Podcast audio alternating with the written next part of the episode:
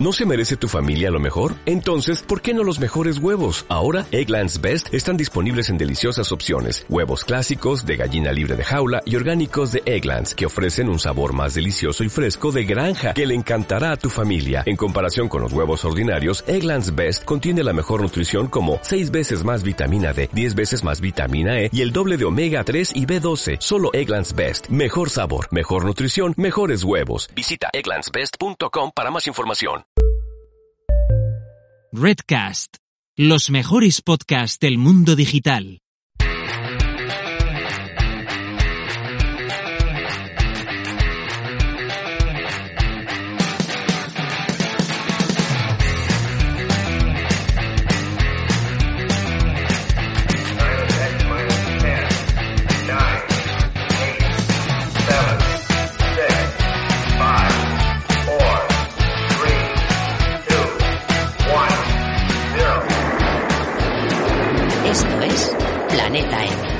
Tertulia semanal de marketing digital.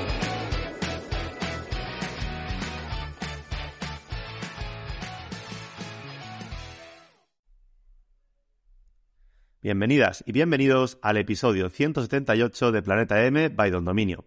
Hoy haremos tertulias sobre novedades y más en concreto habla- hablaremos sobre las tendencias de marketing para este 2023. Para hablar de este tema tan apasionante ya está listo el equipo de Planeta M de hoy. Hola a todos. Hola. Hola, muy buenas. Hoy tenemos una tertulia a tres con dos invitados de lujo. Empezamos con Rubén Bastón. Hola Rubén. Muy buenas, ¿qué tal? Muy bien, ¿y tú? Pues bien, ya metidos en el meollo de, del 2023 a muerte con nuestros eventos y todos los líos, pero contento con cómo va el sector. Qué bien, seguro que este 2023 eh, vienen muchas sorpresas, ¿no? Sorpresas, curvas, es decir, sí que la gente está como tensa con el rollo de ver cómo va, hay cierta indefinición por así la situación, pero bueno, creo que digital en general todos tenemos claro que es algo que sí que va a seguir creciendo. Sí, sí, sí, eso seguro. Y, y hoy veremos muchísimos temas y muchas novedades que creemos que van a ser las Sí. tendencias de este año. Bueno, como bien sabéis, Rubén es director de la revista de marketing digital y comercio electrónico Marketing for E-Commerce. Aparte, también coautor del libro E-Commerce, cómo montar una tienda online y que venda. Y director del máster en e-commerce de K-School. Podéis escucharlo en el podcast de Marketing for E-Commerce y su Twitter es arroba Rubén Bastón. ¿Correcto, Rubén? Todo correcto. Muy bien. Yo no sé cómo te da el tiempo para hacer tantas cosas, ¿eh? Debes estar- Tu día debe tener más de 24 horas seguro. Yo también lo dudo a veces. No, eh, estas cosas sí que me encargo yo eh, bastante centrado, pero después todo lo que tiene que ver con la revista, tengo un equipazo ahora mismo de 14 personas conmigo, eh, bueno, incluido, ¿no? Pero es decir, que ya vamos teniendo un tamaño y un equipo que después eso convierte que los retos sean otros, ¿no? El organizar a la gente y que, y que todo salga al nivel que, que uno espera. Pero, pero sin duda hay un gran equipo trabajando un poco para que todo esto funcione. Qué bien, qué bien. Seguro que os va, que os va muy bien. Y también tenemos invitado de hoy a Víctor García. Hola, Víctor. Muy buenas, encantado de, de estar de nuevo en el programa y la verdad que con muchas ganas de hablar de, de estas nuevas tendencias. Muy bien, sí, muchísimas gracias también a ti por, por volver a participar en, en Planeta M y, y seguro que con Rubén vais a sacar muchos, muchas novedades. Bueno, Víctor es Head of Marketing de, en Grupo Todos Luminosos y tiene más de siete años de experiencia en el sector. Es profesor en IMS y en TechTi y speaker en eventos referentes del sector. Además, es CEO y founder de Freak Elitex, un medio de comunicación especializado en anime, videojuegos y cine. Su perfil en Twitter es arroba VictorGP94. ¿Es correcto, Víctor? Sí, todo correcto. Qué bien. Y por último, yo mismo, soy Cisco Acuñas, trabajo en el departamento de marketing de Don Dominio en la gestión de colaboraciones y eventos, además de moderar el podcast de Planeta M y los Don Dominio webinars. Podéis ver las novedades de Don Dominio en nuestras redes sociales con el usuario arroba Don Dominio y sobre el podcast con el usuario arroba Planeta M7. Bueno, ya veréis que cuando escuchéis este episodio tendréis muchas ganas de realizar las estrategias comentadas por nuestros tertulianos de hoy. Y para seguir esos pasos, seguro que vais a necesitar un dominio y un hosting. Por eso que en Don Dominio os queremos dar una ayudita con algunos códigos de descuento. ¿No, chicos? empezamos con las oportunidades, así que por una parte tenéis el código Planeta M DOM 23, válido para dar de alta o transferir un dominio.com con un 20% de descuento. Bien. Y además, con el código Planeta M Pro podréis dar de alta un plan de alojamiento profesional con un 30% de descuento. Así que ya sabéis, yo creo que con estos códigazos podéis ir a dondominio.com y empezar ya vuestro proyecto. Recuerda que nos puedes escuchar en cualquier plataforma de podcast y que además es muy importante, te puedes suscribir. Tenemos blog dedicado al podcast Planeta M para que podáis ver las notas extendidas de todos los episodios. Tanto Rubén como Víctor también aparecen por allí todas sus, todas sus intervenciones en Planeta M, desde la primera temporada. Así que en planetampodcast.com lo podréis encontrar. Bueno, chicos, ¿empezamos? Vamos a por ello. Vamos a darle. Venga, va. Ya sé que será difícil seguir la escaleta, ¿eh? pero confío en vosotros en que, en que vamos a ir hablando un poquito de cada tema, Sí. porque habrá, habrá novedades seguro, ¿no? Sí, yo creo que eh, me conformo con que la escaleta se toque, aunque sea saltando eh, con cierto desorden, ¿no? Novedades seguro, es decir, yo creo que sea algo que algo que por lo menos en Twitter nos está abordando sin parar es eh, la adaptación a, a todo lo que tiene que ver con inteligencia artificial, ¿no?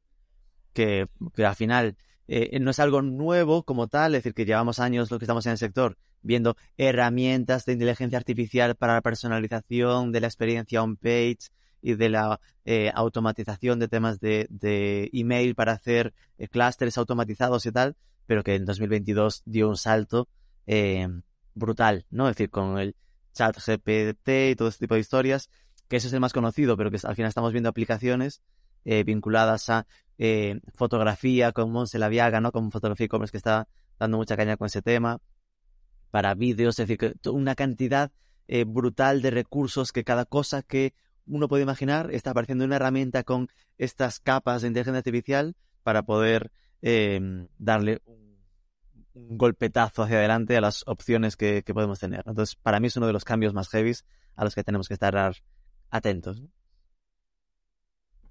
Sí, sin duda. O sea, realmente la inteligencia artificial yo también destacaría porque sobre todo en estos últimos meses se ha creado mucho hype, pero es verdad que se ve más tangibilizado, no como con el tema del metaverso, que era mucho más Creo. etéreo y que era como mucho más complicado de plasmar en ese momento. Sí que es verdad que la tecnología ya en la inteligencia artificial está lo suficientemente avanzada como para ver eh, aplicaciones reales, tanto en formato texto, creación de contenidos, como en formato de creación de imágenes. Sí que es verdad que todavía está un poco verde en el sentido de que estoy seguro que en los próximos años se va a desarrollar muchísimo más, pero ya realmente cualquier empresa, cualquier pyme va a poder hacer sus pinitos y aplicar esta tecnología y realmente ir viendo cómo pues eh, van a poder utilizar diferentes formatos de contenidos de forma mucho más automatizada eh, gracias a, a la tecnología. Pero es que, claro, pensar que ahora está verde, ¿no? Porque sí es cierto que si hablas del chat GPT, todo el mundo te dice que esto es la versión 3, cuando salga la 4, que va a ser 6.000 veces más grande, lo vamos a flipar. Eh, sí es verde, pero es que ya están apareciendo cosas. Yo el otro día estaba viendo eh, que, que hay un conector de las hojas de cálculo de, de Google, como del Excel, eh, para, con chat GPT, de forma que en vez de tener que formular, tú puedas decirle hay una fórmula que será explicarle en texto, entre comillas, a ChatGPT lo que quieres y que sea ChatGPT el que haga, convierta en una fórmula eh, lo que pides. Entonces me quedé como. El sueño de todo Dios de qué mierda tener que saber el buscar V, cuál es, cuál es el zoom, no sé qué, el los if y este rollo. El puede decirle, mira, eh, mira, yo lo que quiero es que cojas este y, este y hagas esta historia, ¿no? Me flipa, ¿no? En la cantidad de posibilidades que está abriendo. Mm. Sí, luego también, pues por ejemplo, para el tema de SEO también se están viendo un montón de, de temas, incluso para tema de, de, de los esquemas, etcétera, que también podías automatizar para que te sacase los codiguitos y luego tú eh, ya probarlos para ver si funcionan, pues por al final siempre, o por lo menos de momento en estos próximos años, va a tener que ver un humano supervisándolo, pero es verdad que está viendo un montón de temas que, que están súper bien para que cualquier empresa pueda probar y realmente pues eh, no tener un departamento a lo mejor de contenidos, a lo mejor para hacer fichas de, de producto que son más sencillitas, pues Sí. un departamento tan grande, sino que pueda haber X personas supervisando esos contenidos, realizando unas pequeñas modificaciones, pero en el grosso que pueda o ya o en pocos años eh, esta inteligencia artificial generar esos contenidos y además bastante buenos y en principio, según se está viendo, eh, en general pueden posicionar bastante bien. Habrá que ver cómo Google luego interpreta si va a querer penalizar ese contenido en el futuro por inteligencia artificial o no, que no creo, pero la verdad que, que es algo súper positivo y que obviamente hay que, hay que aprovechar y no quedarse atrás, porque si no de aquí a cinco años, pues eh, la competencia te puede comer. Si realmente tú no te actualizas y utilizas esas maravillosas herramientas que muchas veces son gratis o van a ser muy baratas, con lo cual eh, creo que es algo positivo. Sí, has tocado un par de temas que me parecen interesantes. Tú cuando quieras, Chisco, métete.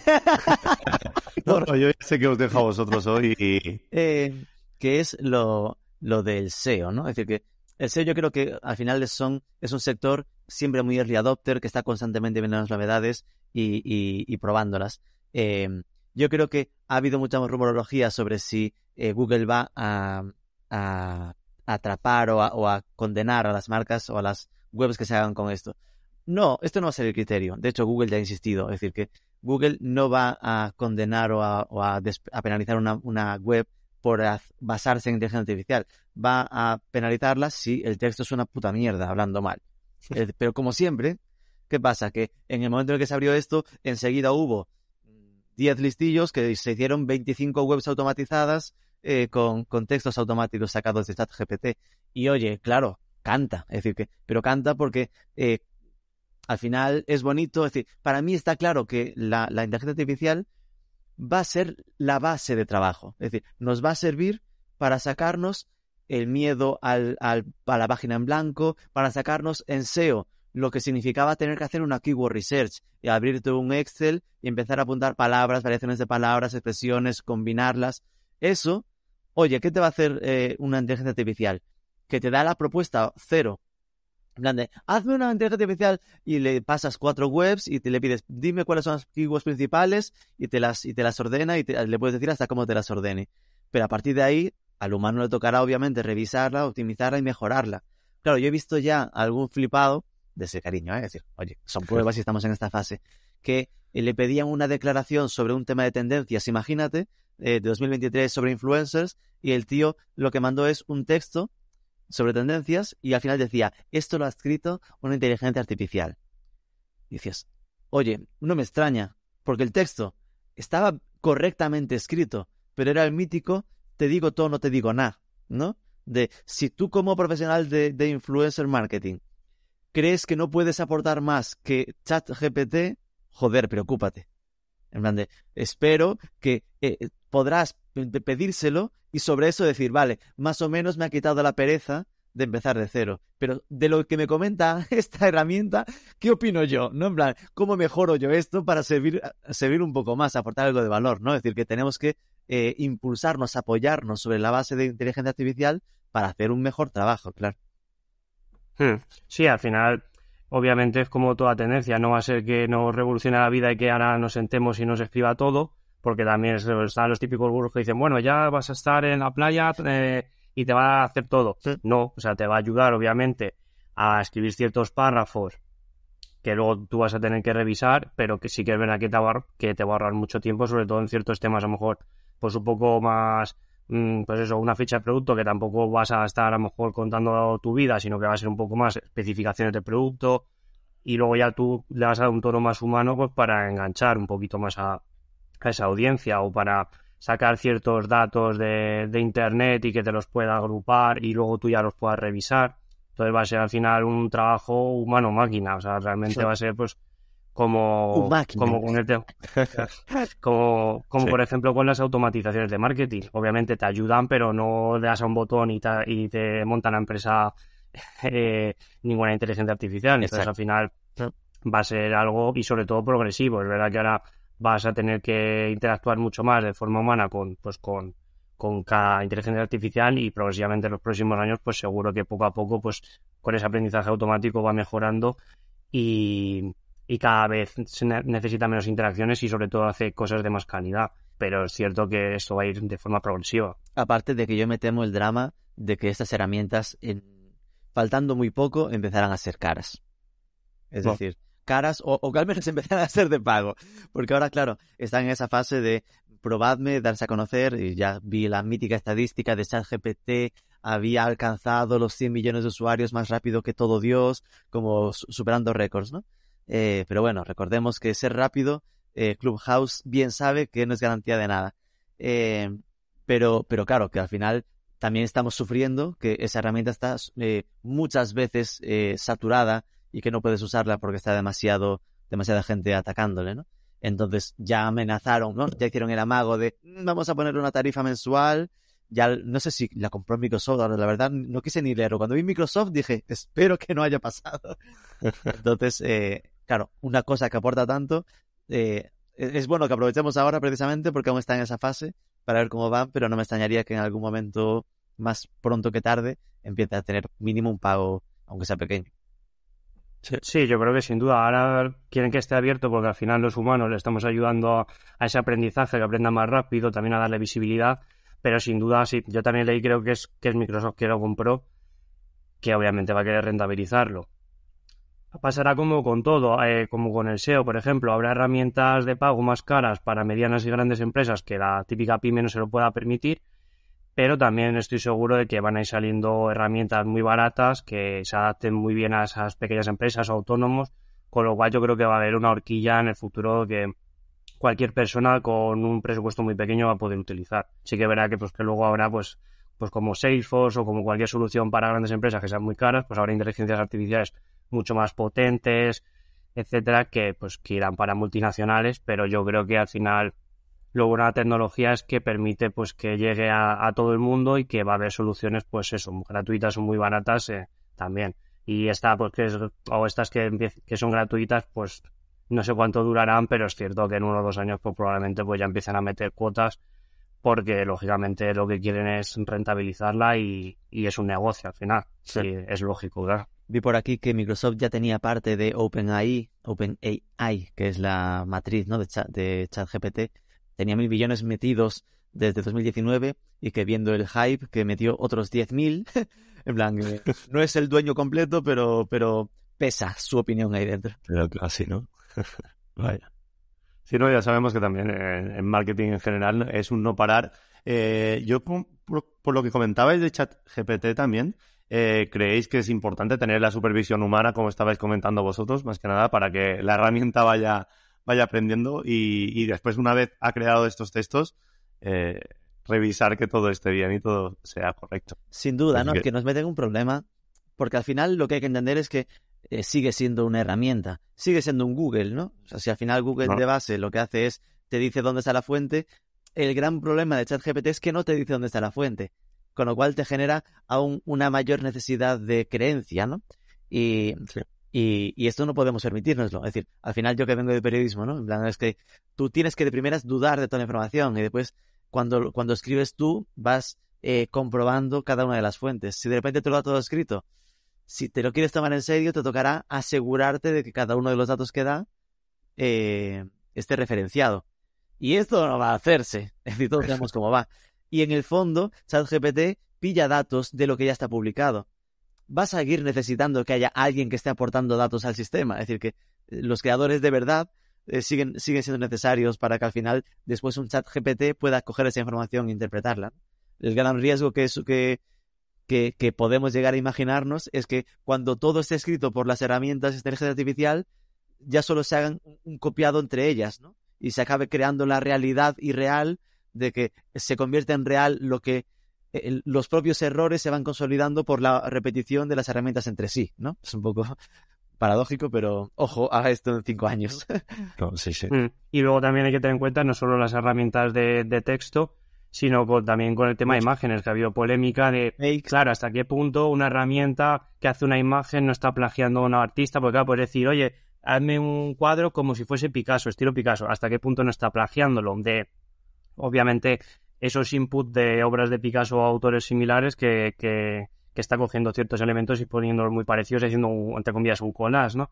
Entonces, claro, también luego va a entrar ahí en esos temas, pues, eh, todo el tema de, derechos de autor, como bien comentaba Rubén, de, igual que con las citaciones, claro, hasta qué punto no me has plagiado un texto o no has citado yo que he hecho una labor investigativa en mi portal online y el y la inteligencia artificial lo ha copiado entre comillas y lo ha puesto ahí como si fuese de su autoría. Entonces, ahí también se van a ver, pues, lógicamente, ciertas problemáticas que, pues, como con el tema de la privacidad con, con las cookies de Google, etcétera, pues que poco a poco se irán resolviendo y habrá que llegar a un, a un término medio para que obviamente pues los artistas o los periodistas, etcétera, pues no sean perjudicados, sino al contrario, la tecnología esté al servicio de, del humano y, y sirva para potenciarle y no para al final pues esa doble vertiente que puede tener siempre la tecnología. ¿no? Yo soy bastante pesimista y, y creo que la realidad será que eh, estas herramientas sin duda van a, triunfar, es decir, que y lo que decíamos a nivel de creatividad, lo que se cree con OpenAI diciendo que con, es decir, con inteligencia artificial y, y, este, y imita a Picasso, es como si ahora hay cualquier eh, artista que imita a Picasso. Es decir, no va a pagar derechos de autor a Picasso o a su familia y herederos porque imita su estilo. Eso, eso no pasa. Entonces, con esto tampoco va a ser una, va a ser una obra mmm, cuyo dueño será el que le ha pedido eh, el proyecto, en plan de yo fui el que se me ocurrió pedirle mezcla Dalí Picasso, así que es mío. Esto va a ser así. Eh, y lo mismo con los textos, es decir, serán textos nuevos, aunque estén basados, obviamente, en, en lo que está escrito actualmente, como ya a día de hoy, cualquiera que se ve en un blog se basa, seamos realistas, en otros blogs, en va a hacer la búsqueda de ver qué ha escrito otro y, combinar un nuevo, un nuevo texto, ¿no? Me preocupa más eh, lo que pueda decir, algo que ya me preocupa ahora, que ya no, no es irreal a día de hoy, ¿no? Que es lo de eh, la credibilidad de la información, ¿no? Que, que hasta ahora, al final dudábamos de la credibilidad en redes sociales por lo complicado que era. Es decir, la gente solo del titular no se fía de la fuente, eh, con el titular lo engañas, llegas al texto y no te dice lo mismo. Esto ya no va a ser problemático en las, en las redes sociales, sino que los propios artículos de, los, de las webs podrán acabar adoleciendo de eso, ¿no? Que el propio artículo te diga cosas confusas porque se ha fiado de la inteligencia artificial. Entonces que cada vez para las personas nos va a ser más complicado, por lo tanto más valioso probablemente el tener una serie de fuentes de referencia que sepan que trabajan de verdad, humanamente, ¿no? Es decir, que al final va a dejar más clara la diferencia entre eh, estos son medios no fiables porque te cuelan todo lo que lo que no sé qué, y otros medios que sabes que van a contestar la fuente y van a asegurarte que lo que leas te puedas creer, ¿no? O puedas creer Sí. que hay una investigación cierta. Sí, en eso estoy totalmente de acuerdo. Bueno, y ya se ve el propio periodismo, medios que realmente siempre contrastan todo y medios que hacen clickbait de "Oye, Shakira y Piqué, no sé qué, que se va a divorciar con Clara Chía, no sé qué, para meter polémica y luego es mentira de un rumor de tal. Y es verdad que yo creo que se va a acentuar porque la inteligencia artificial al final si saca información que es falsa y te la plasma y tú simplemente Sí. la publicas y luego hay otro medio que lo está haciendo bien, que, tiene, que utiliza esa inteligencia artificial pero revisa esos artículos y los corrige, va a haber mucha diferencia entre esa información eh, bastante objetiva con esa información pues un poco sacada de, de no se sabe dónde. Y yo creo que también de cara a los usuarios, los usuarios van a tener que aprender a todavía ser más críticos para que no nos cuelen pues esa información falsa o esa información un poco adulterada o modificada para pues para, para intentar pues eso, obtener más visitas o vender más o etcétera. Entonces, yo creo que esa labor del de buen departamento de marketing que sepa aprovechar esa tecnología, utilizarla de forma eficiente, va a ser realmente las marcas que, que vayan a triunfar y que conecten realmente con, con los usuarios, porque al final los usuarios eh, cada vez son más críticos, ¿no? Con otros temas, otras tendencias que, que pueda estar habiendo, la sostenibilidad, etcétera, ¿no? Que al final, pues que, que te sientas representado por la marca, ¿no? Que al final muchas veces eh, se ponía el típico o la típica modelo, eh, pues con un prototipo, etcétera, y ahora pues ya pues se va viendo esa mayor diversidad. Entonces, eso mismo eh, se debería de ver en todos los textos o todos los contenidos que se generan con la inteligencia artificial. Entonces, las marcas que realmente se preocupen por lo que generan, creo que vas a, van a tener un, valor diferencial, igual que los profesionales autónomos, etcétera, que, que sepan aprovechar ese potencial y realmente están haciendo un buen trabajo. Como cuando espiñabas un contenido hace unos años y copiabas, pegabas y creas una web con mil URL de contenido duplicado, pues el valor de esa web pues va a ser pequeño. Hay gente que a lo mejor pues gente más mayor que se lo termina creyendo, pero los usuarios vamos a tener que ser más críticos con eso y poder pues al final eh, premiar la información buena y, y no hacer caso pues de empresas que quieren aprovechar esta tecnología para realmente automatizar y sacar las cosas rápido para ganar pasta. Entonces, eso, eso va a ser importante. Bueno, hablaremos de otro tema para salirnos un poco de la inteligencia artificial. Muy bien, Rubén, así me gusta. no, porque la verdad que es, es un tema que, que, da mucho de hablar, es, es, de los, es de los que más novedades o más ha impactado dentro de Twitter también. Estabas comentando, Rubén, ¿no? Que, que ha sido un, un, boom. Y hablando de Twitter, yo creo que podemos ir a, a, redes sociales. Yo creo que, Rubén, tú estás, tú estás presente en muchísimas, tanto de, de nivel particular como de nivel de marketing for e-commerce. Y yo creo que antes has comentado el tema de, de, Clubhouse. También este año hemos visto, 2022, hemos visto también el boom de, de Virril. Hemos visto sí. eh, que, las, que las ya conocidas han seguido creciendo o no. Y con eso yo creo que podemos dar cuatro nociones a ver qué pasará este año, ¿no? Sí, para mí, eh, esto suena muy a, a, a clickbait, ¿eh? ¿eh? Estamos asistiendo al fin de las redes sociales. A la muerte, a la muerte del social media. Eh, porque lo que está pasando es que se está convirtiendo en otra cosa. Al final, eh, lo que está pasando básicamente es que todos estamos copiando a TikTok, ¿no? Como redes sociales. Y, y el, las redes sociales tenían la esencia de que se suponía que era gente siguiendo a otras personas y recibiendo el contenido de esas otras personas que te interesaban. Sí. Y eso cada vez está dejando de pasar más, porque eh, por el funcionamiento maravilloso de TikTok, de que ya te prioriza el para ti, ¿no? No la gente a la que sigues, sino deja que yo piense por ti con mi algoritmo de inteligencia artificial, bla, bla, te pongo los vídeos que te van a traer más y te, vician, ¿no? Te quedas como media hora tonto eh, haciendo swipe. Eh, esto se está extendiendo a las demás. Entonces, de repente, Instagram está cada vez salpicando más tu muro de contenidos eh, atractivos, pero no necesariamente los de la gente a la que tú sigues.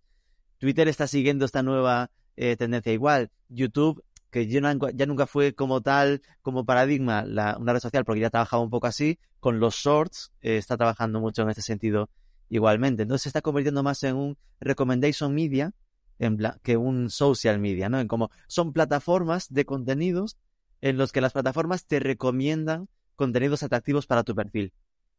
Pues esto es un cambio muy heavy, sobre todo si lo pensamos a nivel marketing de lo que esto supone para las marcas, porque 2009, 2012, 2015, 2018 incluso, cuando ya empezaba a ser más dudoso porque ya empezaban a castigarnos los algoritmos de presencia en el muro, seguía siendo un sigue aparece la gente a la que sigues, pero priorizo a unos respecto a otros de la gente a la que sigues.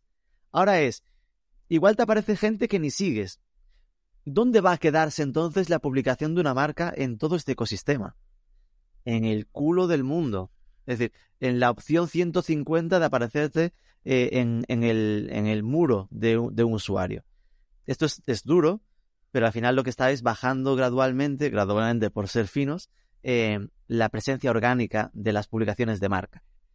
Al menos las más tradicionales, lo, lo, de la gente que siga publicando una página de Facebook de forma habitual, lo que sea. La, eh, adaptándonos a esto, eh, lo que tenemos es que entender que entramos en un ecosistema en el que ya no te la juegas como era hace dos o tres años a entro en redes sociales, consigo seguidores porque entonces tengo una pista de que les interesa mi contenido y va a aparecerles. No, no.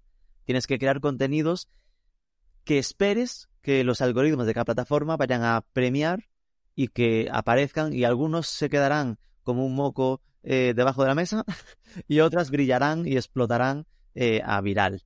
Y esto nos, nos empuja, siguiendo esta línea, a la forma de comunicación que para mí manda con abismos de diferencia en el ecosistema, que es el del vídeo breve. ¿no? Es decir, que eh, toda marca tiene que estar preparada con una asunción clara de que lo, su formato rey estrella tiene que ser el vídeo de 50 segundos o menos, 15 segundos, 30 segundos, estilo TikTok, pero que al final si vemos es lo que está premiando Reels en Instagram, es lo que está premiando Shorts en YouTube, es decir, es el, formato que está a día de hoy moviendo el ecosistema. Sí, yo aquí también coincido totalmente con Rubén porque al final TikTok se ha convertido como la, referencia en formato de contenido con, vídeos esos cortos que ya no son solo como al principio más de baile, sino que de cualquier temática. Hay contenidos de ciencia, contenidos de marketing, contenidos de deportes, de todo tipo. Y al final, pues YouTube, pues de forma inteligente está intentando eso con los shorts, pues también abrirse hueco con esos contenidos que, que están pasando pues muchas veces ya del vídeo de 10-20 minutos que había en YouTube, que era lo típico, veas tu youtuber favorito, etcétera, a pues consumo contenidos de shorts de gente que me va recomendando el algoritmo que muchas veces ni sigo, que más o menos, no siempre acierta, pero bueno, más o menos te va enseñando la temática que en teoría te interesa.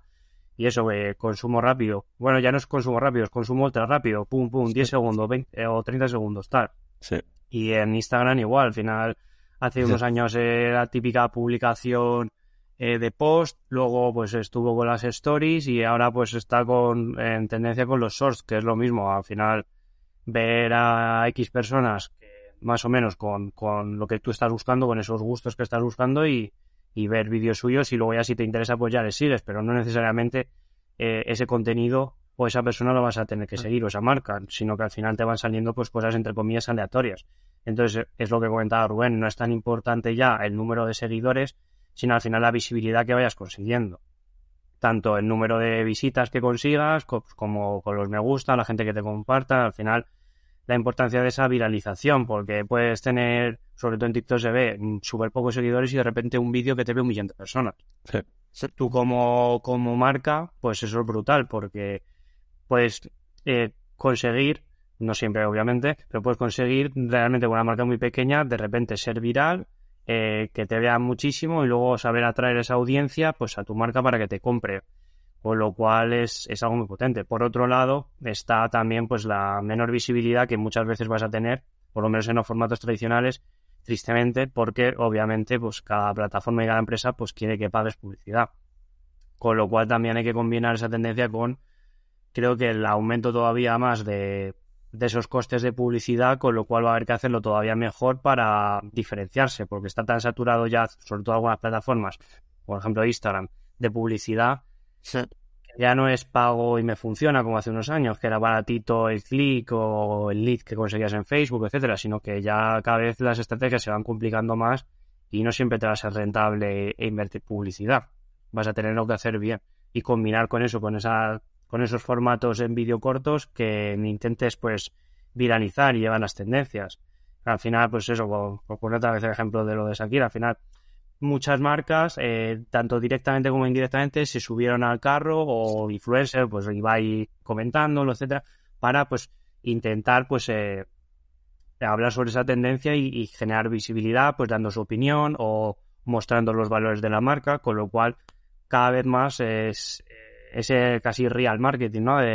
y, que, y que al final como los, los vídeos son cortitos, que no hace falta que tengan una producción increíble, sino que el móvil lo puedes hacer, cualquier persona puede reaccionar en un ratito y tener ya esa información prácticamente en tiempo real. Con lo cual, también se puede destacar ese punto que no hace falta tener eh, superproducciones como hace unos años, ¿no? De en tele, etcétera, sino que con un móvil, con tus compañeros haciendo un poco el tonto, haciendo no sé qué, puedes realmente crear muy buenos contenidos para tu marca y que, y que triunfen. Sí, eso que comentabas, perdón Rubén, eh, comentaba Víctor ahora, el tema de consumo rápido, pues también creación de contenido rápido, ¿no? El tiempo que alguien se está pensando, ¿qué voy a publicar? ¿Qué voy a, ¿Cómo lo voy a enfocar y tal? Hay cuatro o cinco personas que ya lo han publicado mucho antes que tú, ¿no, Rubén? Sí, sin duda. Venga, te dejo hablar un poco, Chisco, no te preocupes, eh, sobre lo que comentabas, Víctor, eh, e-, esa acción de seguir, ¿no? De que nos sigan como marca, al final para el algoritmo se convierte en una pista más. ¿no? Es decir, antes era como muy determinante, como una decisión importante, y ahora es, oye, me ha puesto me gustas, ha visto el vídeo completo, le ha dado a seguir. Pues oye, es una aportación de que le debe interesar más de lo habitual, pero es una pista más eh, en todo su algoritmo. Lo de no siempre acierta, decías que el algoritmo no siempre acierta. Y además es que no acertando también acierta, porque al final necesita meternos errores porque de los errores también aprende, ¿no? Es decir, voy a meterle de repente aquí algo de gatos y veo qué pasa, ¿no? Es la discoverability, la oportunidad de descubrir algo que se sale de tu línea habitual de contenidos, porque también sabe eh, los algoritmos o intentan aprenderlo, esto siempre jugó bastante bien YouTube, eh, tienen que alternar entre lo que le consta que nos gusta y no aburrirnos. Porque al final, si solo nos mete, imagínate que a mí en TikTok a huevos solo me estuviese metiendo vídeos de Corti, de Paul, de, hablando de, temas de marketing, ¿no? Sería como, ok, ok, pero una desintoxicación a las 10 de la noche con algo divertido me, me cunde, ¿no? Entonces, para eso necesitan de repente meterte cosas que se salen de la línea y ven ante eso cómo reaccionas. Es decir, que al final son cosas que te pueden parecer un error. Y obviamente en Instagram, cuando empezaron con los reels, era un error en sí mismo, porque acertar la, la excepción, pero, pero después también lo hace un poco por esto, por ir repitiendo. Para sí, sin duda. Para mí es que... Sí, no, simplemente por, por comentar el tema de, de, que te vaya mostrando ciertos temas eh, diferentes a los tuyos está muy bien porque así también conoces pues eh, diferentes cosas que te pueden gustar, diferentes creadores de contenidos, con lo cual es, está muy bien lo que comentas de que ese error se puede convertir en un acierto porque al final si te muestra todo el rato lo mismo, te terminas aburriendo y vas a decir, pues ya cierro la aplicación porque ya me he cansado de ver gatitos. en cambio, si te muestra, pues yo qué sé, cosas de gastronomía que también te gusta, eh, pero realmente no te has puesto de forma explícita a buscarlo, pues, oye, ay, mira qué guay, pues me voy a quedar otros 10 minutos más, con lo cual, y sobre todo eso que se ha visto que ya está mejorando muchísimo el algoritmo con, en cada plataforma con el tema de Reels y que ya no te muestra tantas cosas que no tengan que ver con lo que te gusta como al principio. Y nada, que yo creo que como marca, porque claro, puede haber alguno que esté tirándose los pelos de ya cierro todo, que le den por culo. Eh, por una parte, obvio, es decir, si hay algo que tenemos que tener claro es que sigue siendo algo que tengo que intentar o que tengo que trabajar, porque al final tu audiencia está en redes sociales pasando el tiempo, por lo tanto necesitas esforzarte para aparecer, ¿no? Para que te descubran, pero que igual debe hacernos pensar en que tampoco tenemos que apostar todos nuestros huevos a esa cesta, ¿no?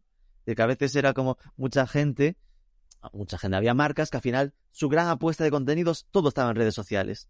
Y decías, ¿y qué, más haces? ¿Blog? No, no, yo Instagram, ¿no? Todo era redes sociales, ni un blog, y después las newsletters ni sabían hacerlas.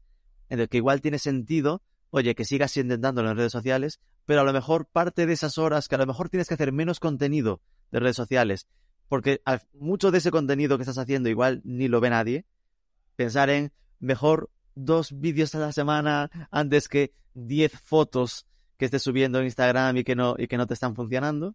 Y, bascular recursos a un blog que es contenido propio donde tú marcas la tendencia y eso te sirve para que después se posicione en Google. O cúrrate una newsletter bien hecha eh, eh, con texto tuyo, eh, no solo venta, no, no solo transaccional con producto, para hacer un poco de storytelling y, y trabajándote un poco otras capas de tu, de tu, de tu marketing, ¿no? Es decir, que a veces nos centramos demasiado solo en redes y, y, lo que tenemos que buscar es una trazabilidad desde que nos conseguimos que nos conozca qué redes sociales hasta que nos compre. Y para eso necesitaremos arrastrarlo a que se nos registre y a enamorarlo con el email para que cierre, ¿no? Esas cosas creo que siguen estando...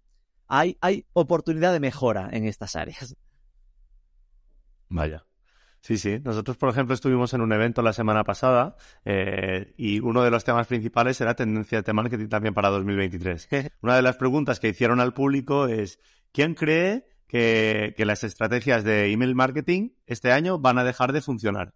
Y nadie levantó la mano, porque eh, todos confían en que lo que tú comentabas, Rubén, aunque haya eh, páginas web, aunque haya redes sociales, aunque haya, pues al final la estrategia se, se termina con una buena newsletter, con un, con un buen email para terminar de convertir a, que sea un cliente de la marca, ¿no? Sin duda. Y es de las cosas que peor se hacen aún a día de hoy. ¿eh? Es decir, que yo cuando doy clase en plan, eh, en algún máster de social media, me sorprende ver que, que, siga habiendo perfiles que identifican su trabajo de contenidos solo en, en, la parte pública, ¿no? Porque al final es lo que se ve, es normal, porque es lo que puedes hacer benchmark, pero que hay un gran trabajo necesario en lo que no se ve. Ya en las propias redes sociales, en la gestión de mensajes directos, privados, pero después en la parte de, de saber maquetar una newsletter, trabajar con herramientas de, de clusterización de, de bases de datos y escribir buenos textos, porque al final lo que no tiene sentido es que te esfuerces por hacer algo en redes sociales para gente que es más o menos afín y en cambio para tu base de datos que son súper, súper afines, los que de verdad te han dicho que están en tu base de datos y que están ahí en tu comunidad, para esos no crees contenido. Es decir, que tienes que, por supuesto, crear un contenido que a esos los siga enamorando, incluso como prioridad antes que la de redes sociales, que es los posibles nuevos clientes. Mm. Sí, sí. Bueno, algo más de redes sociales, porque estábamos comentando el tema de consumir rápido, crear contenido rápido. También vosotros sabéis habéis englobado muchísimo esa, esa parte de crear contenido. Eh, por ejemplo, ¿qué pensáis de, para ir cerrando el tema de redes sociales, qué pensáis de Virriles o esa aplicación que, que todos conocemos, que al final eh, tienes dos minutos para publicar eh, la foto de, lo que estés haciendo en el momento y ahí ya no hay filtro posible ni nada, ¿no? La gran mentira de los dos minutos. Yo personalmente no, no la he utilizado, sí que la he leído, pues, por ejemplo, Marketing for E-Commerce fue alguna de las noticias cuando, cuando comenzó a hacerse viral y la idea en sí me parece buena, lo que pasa que yo creo que, que puede pasar pues como con otras redes sociales que, que triunfan un tiempo y que luego a lo mejor no terminan de cuajar. Yo creo porque, sobre todo con la potencia que está teniendo TikTok, que ya digamos que mucha gente se está metiendo ya en una nueva red social, meterse tantísima gente, en plan de cientos de millones de personas, a otra nueva red social, yo creo que no, que va a ser más de nicho y que habrá que ver con el tiempo si realmente termina más o menos triunfando, pero digamos que al público masivo no creo que vaya a triunfar. Sí que la idea me parece original porque también las, los usuarios en Instagram sobre todo se está demandando esa autenticidad, ¿no? Que también es otra tendencia en marketing bajo mi punto de vista, que no tanto filtros, sino mostrarte tú más o tu marca más en el día a día, pues con tus aciertos y con tus errores. Que no parezca todo que somos aquí Miss eh, o Mister Universo, sino que al final pues haya un poco más de realidad de cómo eres, de tu día a día o, cómo trabaja tu marca, etcétera. Y yo creo que estas iniciativas a través de esta red social o, otras cosas puede ser positivo para mm, pues fomentar esa autenticidad y que y que puedas ver pues que que hay diversidad de, personas y de opiniones y que, y que no todo es perfecto y maravilloso y cada uno es como es y que eso también es algo positivo. Para mí, Virreal es una red social contracíclica, es decir, que em, si la mayoría de las redes están con esa tendencia a que estemos el máximo tiempo posible ahí dentro, Virreal nace con el espíritu de solo una publicación al día. No puedes hacer más. Es decir, aunque quieras, no te dejo, te limito la posibilidad de publicación a una vez al día. Oye, que nos retrotrae a Fotolog año 2008. Estamos ahí en esa historia. Eh, y además te obliga a no filtros, a que va a haber la evidencia tanto hacia adelante como hacia atrás en el móvil, ¿no? El tema de qué ves y cómo estás tú. Entonces, por lo tanto, enfrenta al ser real a, la naturalidad. Y cuando veníamos acostumbrados, es decir, actúa contra ese postureo de Instagram, de los filtros y, y el mundo maravilloso. Em, ¿Es posible que Virreal como tal no funcione? Es posible a mí empieza a parecerme y obligado, ¿no? En plan, como a nivel marketing, a nivel marcas, el conocer cómo funciona cuando ya notas que un TikTok saca TikTok Now, ¿no? Porque claro, lo que decía Víctor es relevante, ¿no? Es como, uff, otra red social más, no sé yo si tendrá hueco. Claro, y Snapchat, como tal, se ha convertido en una aplicación para sacar filtros, pero Snapchat eh, fue lo que dio origen a las stories de Instagram. Entonces, como empresa de marketing, no como, como, como marketer, eh, todo el mundo debería estar metido en BeReal, porque lo que está claro, y yo, lo que sí que yo creo, es que ha creado una forma de contenido que sí que va a funcionar, que es la del momento, ¿no? El momentum. El pasa algo y todos estamos unidos, igual que con el Benidorm Fest y el directo de Operación Triunfo, todos estamos unidos por el momento virreal sea en Virreal o sea algo que al final acabe capitalizando TikTok con TikTok Now o Instagram, que también está intentando copiarlo, pues ese detalle sí que creo que es algo que, ha venido para quedarse. Por lo tanto, es bueno, es decir, que antes de que tengamos que enfrentarnos a él, cuando ya todos los demás sepan cómo funciona, eh, que sí que sí que como marcas es bueno intentar a comprenderlo. Ahora mismo Virreal para mí sí, yo creo que es algo que está más para frikis, y adopters, es decir, no es masivo. Y además que como, tiene, como es contracíclico, aún está en ese punto de eh, compartirlo solo con tus amigos. Es como muy, muy, muy red social de verdad. Por eso digo que es como muy original, ¿no? original de como en los orígenes. orígenes. Pero yo creo que esto cuando lo pille, es decir, que de hecho TikTok se notó que estuvo forzando, pagando dinero literalmente, primando, ¿no? Que te daba 7 euros por cada persona que consigas que entrase a finales del año pasado.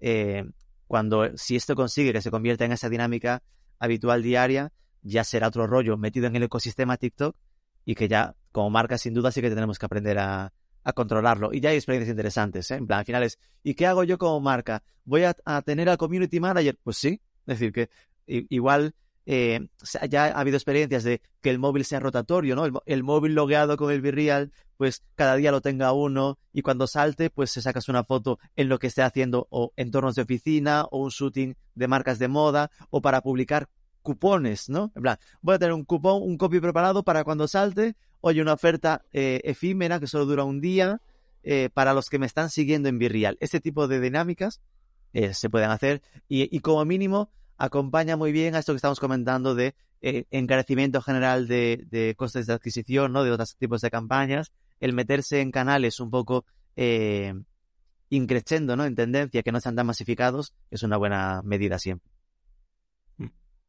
Sí, sí.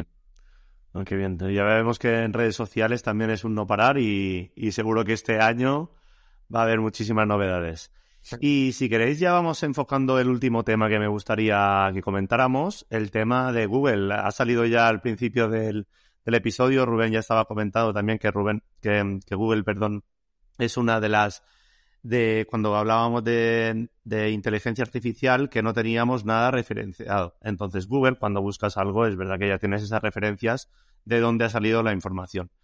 Pero tanto Google como, como pongamos eh, la búsqueda en Google, como Google Analytics, como las mil herramientas que tiene Google, no paran de tener actualizaciones, ¿no? Y eso es verdad que hay gente para como vosotros que, que está metida dentro del tema cada día, eh, tanto analizando como creando contenido, es, es un poco engorroso, ¿no? Tener que estar pendiente tanto de actualizaciones, porque al final no sabes cómo enfocarte. ¿No, hmm. Víctor? Sí, aunque realmente Sí que es verdad que ha habido actualizaciones en 2022, algunas relevantes, pero más o menos ya se ve la tendencia que está siguiendo últimamente Google. O sea, que sigue al final primando cada vez más esa experiencia de usuario, ¿no? Con, con esos web core vitals.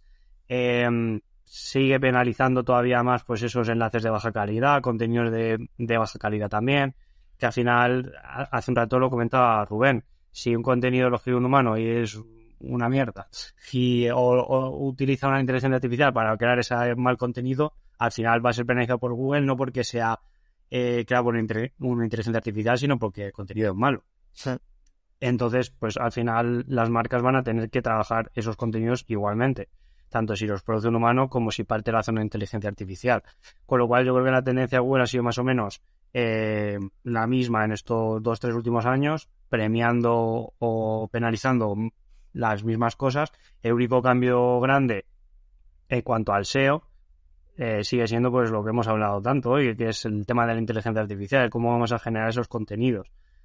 Eh, para la gente que a lo mejor está un poco desactualizada en Google, pues recalcar otra vez más eso, el tema de toda la experiencia de usuario, velocidad de carga, pues todas las métricas que tienen que ver con eh, el tiempo de permanencia de usuario, pues cuántas páginas visita, de qué manera, cómo podemos engancharle, pues con, en beber, son cosas típicas, ¿no? Pero en en los vídeos en ciertos artículos, o eso, crear un artículo en formato escrito y meter el podcast para que puedan escucharlo desde ahí, con lo cual más o menos son tendencias, eh, bajo mi punto de vista, bastante similares, a excepción de todo lo que está revolucionando la inteligencia artificial, que al final yo creo que Google, pues también con su algoritmo, eh, según he leído, está, está trabajando bastante con esta inteligencia artificial también para poderla entender mejor eh, y no sé si en el futuro pues también sacará a lo mejor una propia que podamos utilizar todos o...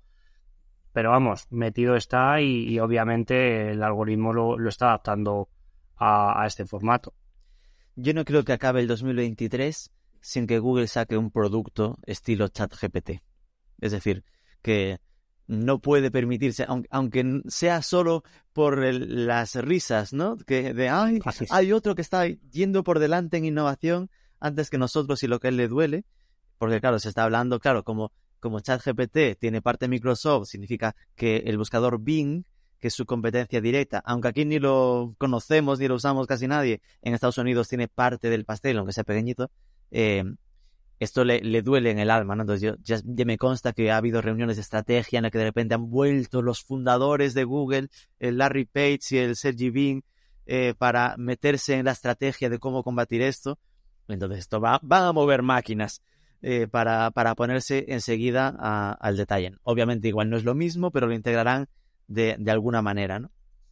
Sea a lo mejor en sus asistentes de voz, ¿no? Porque al final, de repente, después de todo lo que ha pasado con ChatGPT, es que Alexa nos parece tonta. ¿no? Alexa y todos esto, ¿no? Como, en serio, pobrecilla, hay que darle un curso a esta pobre chica. estamos acostumbrándonos a un nivel eh, mucho más elevado, ¿no? Entonces, ahí habrá novedades seguro. Yo creo que en general con Google, pues sí, tiene ya un año de retos, ¿eh? Entre esto que es, para mí, lo que será su gran reto de adaptación, ya está con el tema de Google Analytics 4, ¿no? El salto. Que si hay alguien que se ha perdido esta historia, por Dios, empiecen ya a, a activar Google Analytics 4, porque a mí la gran el gran sufrimiento de este cambio está en que cuando cambies no tendrás la comparativa contra, contra el Analytics anterior. Entonces, si no estás captando datos desde junio del año pasado, te perderás la comparativa contra el año anterior si lo, desde que lo actives. Entonces es urgente que todo Dios empiece a activar en paralelo el que ya tiene y también el de Analytics 4 para cuando esto cambie. Que seguirá siendo gratis, pero, pero que es otro código diferente. Sí, al final también la, la, forma de medición ¿no? de la propia herramienta Google, que al final es un cambio radical respecto a la, a la anterior versión que llevamos ya un montón de años pues midiendo de forma similar, teniendo eso ya nuestras métricas anuales para comparar con el año anterior o con hace dos años, cómo hemos crecido, y ahora como que es un poco un cambio de, de paradigma, con lo cual importante, eh, muy bien que, lo hayas comentado, que las empresas que todavía no, no se han instalado Google Analytics 4, pues que, cuanto antes puedan implementarlo para ir realizando mediciones, comparando con la herramienta anterior también porque puede, pueden tener problemas. Que en el susto, ¿no? Porque igual de repente te baja un 35% el número de usuarios únicos y dices, ¿qué ha pasado? Y es porque miden diferente. Va, te vas al análisis, si es que miden, le llaman diferente a las cosas, ¿no? Pero, pero que si los tienen los dos en paralelo podrán ir notando cuáles son las diferencias y no el hago un switch de paro uno y empiezo con el otro, porque entonces te, das un susto de, locura. Sí, y después que con Google se habla de lo de la muerte de las cookies, ¿no? En plan, que esto que lleva anunciándose dos años, que venga, que voy. Yo creo que esto, mientras no encuentres la solución, no lo van a hacer, porque cada año van dándole un año para adelante al, al fin del tema de cookies. Por lo tanto, es algo que decían que para 2024 iban a hacerlo, por lo tanto, durante este año deberían estar preparando alternativas, las que habían ido anunciando en beta no les han funcionado o seguían eh, faltándole el respeto a las leyes de privacidad, entonces no han podido evolucionarlas. Entonces ahí siguen teniendo un reto principal. Eh, en general, a nivel SEO, para mí, de todo lo que has comentado, Víctor, lo que único que añadiría es, hay que tener webs como los chorros del oro, rápidas y todo esto perfecto, y lo, lo que me parece la paradoja más bonita de todo es cómo al final el SEO ha acabado poniendo en valor al branding. Es brutal, porque mira que el marketing digital siempre había sido el, buah, eso del branding que se lo queda. El propio Google nos metió eso por vena cuando empezó a cobrar a coste por clic los anuncios y ni siquiera valorar las impresiones. Y de repente, poco a poco, ha ido a valorar el peso de la marca para posicionarlas en Google. De forma que eh, Coca-Cola, aunque tenga una web muy mala, va a estar muy bien posicionada porque es Coca-Cola. Y porque Google sabe que la gente busca Coca-Cola y entonces va a aparecer a refrescos de eh, espumosos, te pone Coca-Cola aunque no lo tenga ni mencionado en su web.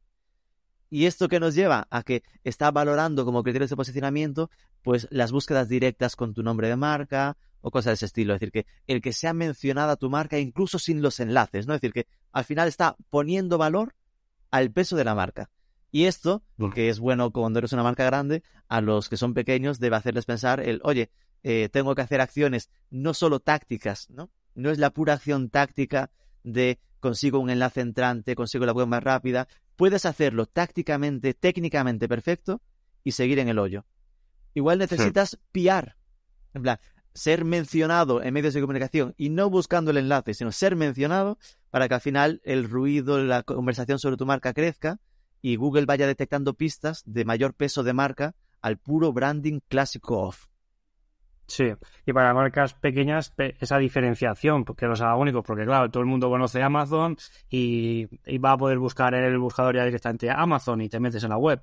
Pero claro, tu marca pequeña de ropa o de lo que sea, pues tiene que tener ese valor diferencial para poco a poco ir, ir a esos usuarios y que más gente te vaya conociendo. Pues intentar en redes sociales eh, hacer ciertas viralizaciones. Obviamente, todo lo que pueda estar en tu mano del SEO, tenerlo bien trabajado, pero saber que esa parte de branding, de, de mm, cómo transmites el valor de marca y sobre todo, y que creo que muchas veces se sigue sin trabajar, esa fidelización de, oye, ya me han comprado, vamos a conseguir que mediante el branding, pues esos usuarios sigan siendo fans de la marca y te vuelvan a comprar, porque en, yo que sé, en moda o en otros sectores que son varias compras anuales, vamos a intentar que, oye, aparte de que el producto sea muy bueno, que se acuerden de nosotros y cuando vaya a llegar el veranito, pues si nos tienen que comprar un bañador un bikini, pues que piensen de nuevo en nosotros.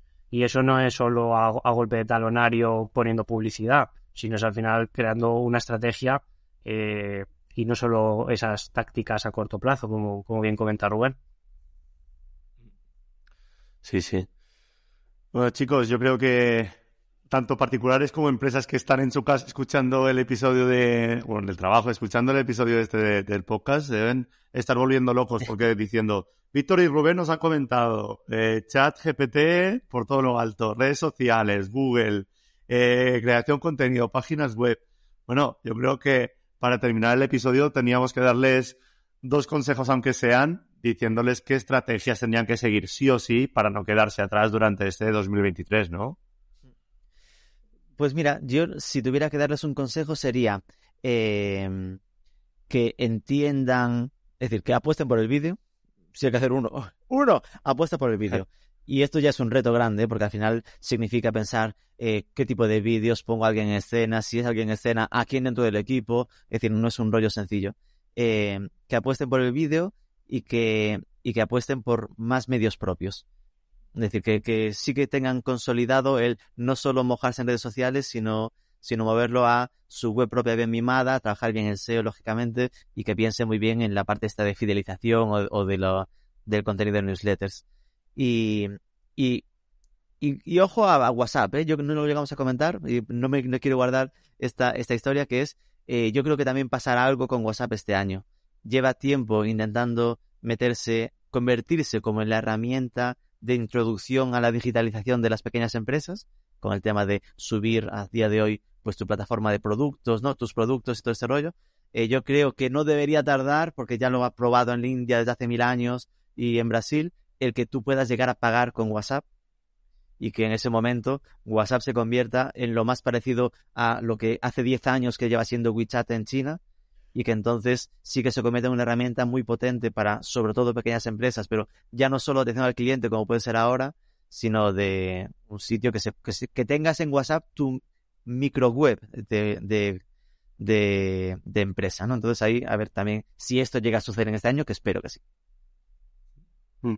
Yo por, por comentar otras cosas diferentes, creo que es muy importante que no se ha comentado hoy, pero el tema de la experimentación, lo que se llama el CRO, que es el, tener en cuenta, bueno, toda esa metodología para al final realizar prueba de error, porque claro, nosotros podemos querer tener un diseño precioso o, X cosas técnicas, las probamos y no siempre van a funcionar. El, también tener, sobre todo en pequeñas empresas, que tenemos que estar todo el rato realizando un poco de experimentación, ¿no? Para ver cómo nos amoldamos al mercado, si gusta a nuestros clientes o no, el tener en cuenta esa, esa mentalidad de científico de eh, basarnos en esa analítica digital y más ahora con, con la nueva Google Analytics 4 y estar midiendo todo y realizando diferentes experimentos, viendo qué canales funcionan mejor, eh, haciendo cambios a nivel de diseño, etcétera. Y luego también, pues, eh, también le recomendaría la diversificación de canales, que es algo que se recomienda muchas veces, pero que no siempre se hace y que dices, no, es que a mí me funciona muy bien X red social, o es que a mí me funciona súper bien SEO, ¿para qué voy a estar en otros lados? Bueno, llega un día y Google te penaliza por X motivo y adiós tu marca. Entonces, si puedes tener un poco de trabajo en diferentes sectores, publicidad en Google Ads, diferentes tipos de campañas, publicidad en redes sociales, además estamos en TikTok, en Instagram y en YouTube, por poner un ejemplo. Además, el SEO, la newsletter, que muchas veces eh, ese email marketing se olvida, ¿no? O eso, el, trato con, los clientes por, por, WhatsApp, ¿no? Al final, eh, ese canal de comunicación que, que, funciona muy bien es muy directo, con lo cual, cuanto más diversifiquemos y sobre todo nos quedemos con los canales que mejor nos funcionan, pero siempre tengamos pequeñas pruebas para ir probando otros canales que quizá no nos funcionan ahora y el día de mañana sí, porque llega cualquier problema o te suben el coste de la publicidad y a ver qué haces. Ya tanto es complicado, en cambio si tienes cinco o seis canales principales, se te cae uno, pues te enfocas en el resto. Con lo cual esa diversificación creo que también es algo muy importante, sobre todo para la gente que está empezando. muy buenos consejos también de parte, de parte vuestra. Chicos, os agradezco también todas las tendencias que, que, habéis comentado para este año y como decíamos antes de empezar, ¿no? Es verdad que no tenemos esa varita mágica, pero espero en diciembre poder comentaros, pues mira Rubén, acertaste con, con casi todo, ¿no? ojalá, ojalá. Seguro que sí. Y Víctor, por la parte también de, Google SEO, que sabemos que es la parte que él, que él domina, pues creemos que, que también puede estar bastante acertado con, con la tendencia que ha comentado. Ahora sí que os dejo eh, para que comentéis dónde os pueden encontrar vuestros proyectos, ese CTA al aire que podéis lanzar, que sé que tanto os gusta, así que todo vuestro. Pues a mí pueden encontrarme en arroba Rubén Bastón en casi cualquier red social, incluido Virreal. eh, y a Marketing for E-Commerce, como es un nombre tan largo, pues en Twitter es MKT4 e-commerce, Marketing 4 e-commerce. Y eso igualmente en casi todas las redes sociales. Solemos generar vídeos breves por si queréis que os sirva de inspiración. En TikTok hacemos así más locurillas y, y estamos usando un poco este modelo también de compartir este tipo de vídeos también en Instagram y en Shorts, que creo que es algo, una ecuación bastante interesante, ¿no? El, el estar jugando con este, este formato en tres canales al mismo tiempo que son muy, muy parecidos de formato. A mí bueno. me podéis encontrar principalmente donde más público es en, eh, a nivel profesional en LinkedIn. Me buscáis Víctor García Parra y yo, yo encantado de, de agregaros y de resolver cualquier posible duda que haya surgido en el episodio de hoy o cualquier consejo que queréis. Y a nivel personal también, también uso Instagram, así que si queréis echar un vistacillo, me encanta la gastronomía, los viajes, etcétera, pues ahí ya un poquito perfil más personal. Y luego, bueno, Frikeritex, la web en la que, que, que gestiono, que un poco como hobby, que si os gustan los videojuegos, el anime y las fricadas, pues os invito a que, a que entréis, que seguro que os va a gustar. Perfecto. Bueno, chicos, ha sido muy interesante, así que un fuerte abrazo a los dos y, y muchas gracias. Chao. Gracias a ti, hasta luego. Y gracias a ti por escucharnos. Recuerda que puedes suscribirte al podcast en cualquier plataforma de podcast y recomendarlo a todo el mundo. También nos puedes dejar una bonita reseña de 5 estrellas en Apple. Nos encantan. Volvemos dentro de dos semanas con otro episodio. Saludos. Chao. Salvo.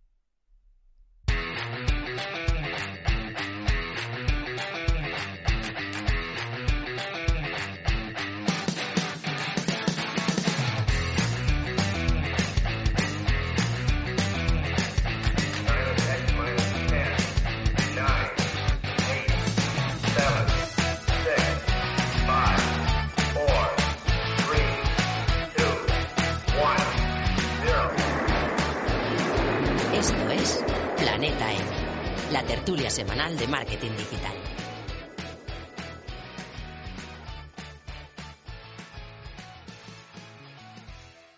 ¿Te preocupas por tu familia? Entonces, ¿por qué darles solo huevos ordinarios cuando pueden disfrutar de lo mejor? Eggland's Best, los únicos huevos con ese delicioso sabor fresco de granja, además de la mejor nutrición, como 6 veces más vitamina D, 10 veces más vitamina E y 25% menos de grasa saturada que los huevos regulares, además de muchos otros nutrientes importantes. Así que, dales los mejores huevos. Eggland's Best, mejor sabor, mejor nutrición, mejores huevos.